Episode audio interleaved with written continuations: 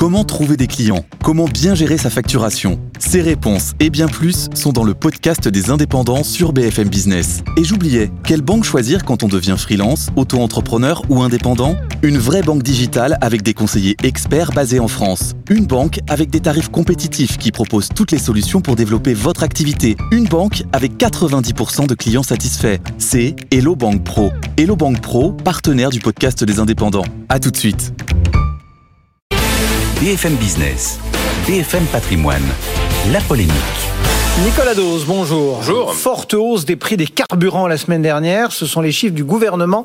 Ça va de 13 à 19 centimes de plus pour euh, l'ensemble des carburants, hein, gasoil, samplon 95, etc. Pourquoi ces hausses sont supérieures alors que finalement on a retiré que euh, 10 centimes de ristourne Avant de répondre très brièvement, euh, les explications traditionnelles de la hausse des prix des carburants, la plupart sont pas opérationnelles cette fois-ci. C'est pas le brut.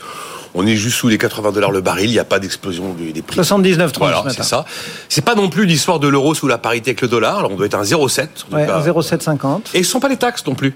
Contrairement à l'époque des Gilets jaunes, la TICPE, la taxe intérieure sur euh, les produits énergétiques, va rapporter moins en 2023 qu'en 2022. Quasiment 2 milliards de moins. Elle augmente pas la TICPE. Donc les explications traditionnelles qui permettent de comprendre pourquoi les carburants augmentent ne sont pas valables cette fois-ci. Bon, et alors c'est dû à quoi? Eh ben, c'est euh, c'est dû à deux raisons principales. C'est la première, c'est qu'en fait la fin de la ristourne, elle n'est pas de 10 centimes. Elle est de plus de 10 centimes. Car à côté du gouvernement, Total Energy avait aussi mis 10 centimes dans ses stations et a mis fin à ces fameux 10 centimes propres aux stations Total.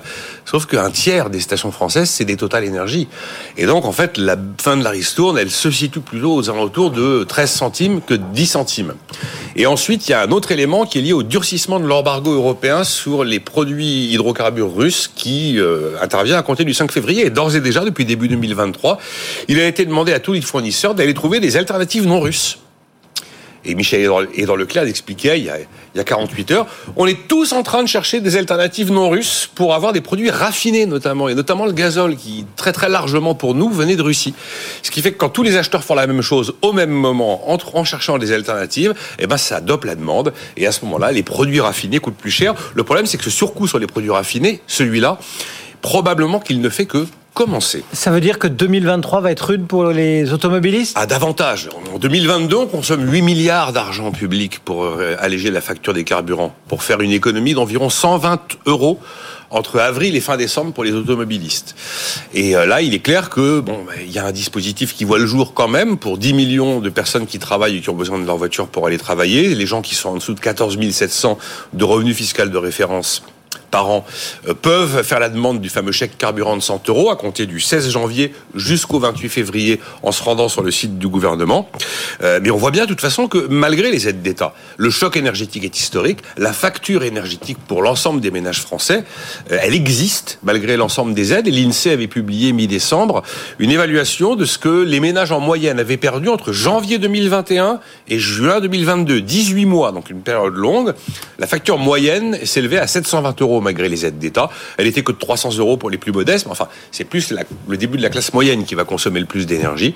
Donc oui, tout ça a un coût. Et alors après, euh, là, c'est presque un débat euh, intellectuel, parce qu'aujourd'hui, la question se pose pas auprès de l'opinion, mais on a toujours ce match entre la fin du monde et la fin du mois. Et, c'est un vrai sujet dont on débat souvent ici.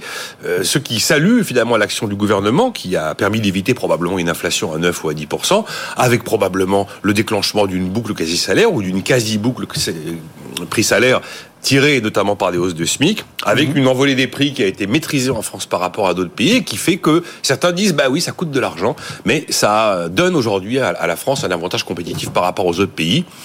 Et les économistes qui se désespèrent de voir que le signal prix est définitivement annihilé et que même cette année, bah, l'État va continuer à tuer le signal prix sur les énergies fossiles, même si les dispositifs d'aide- sont, davantage ciblés. Donc là, il y, a un, il y a un vrai débat, il y a un vrai match qui n'est qui n'est pas du tout réglé. Nicolas Dose pour la polémique du jour.